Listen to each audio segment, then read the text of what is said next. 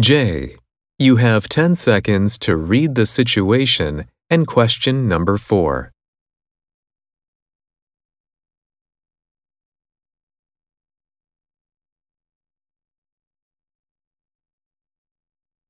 The most direct route would be Highway 19. However, since you said you lack confidence behind the wheel, you should probably avoid that. Highway 28 is the scenic route. It'll take you about five hours, but the traffic is lighter and the views are wonderful. You can take an hour off your drive by using Highway 7. The driving shouldn't be too stressful there either. You might be tempted to take Highway 42, which is shorter and less heavily traveled than Highway 28.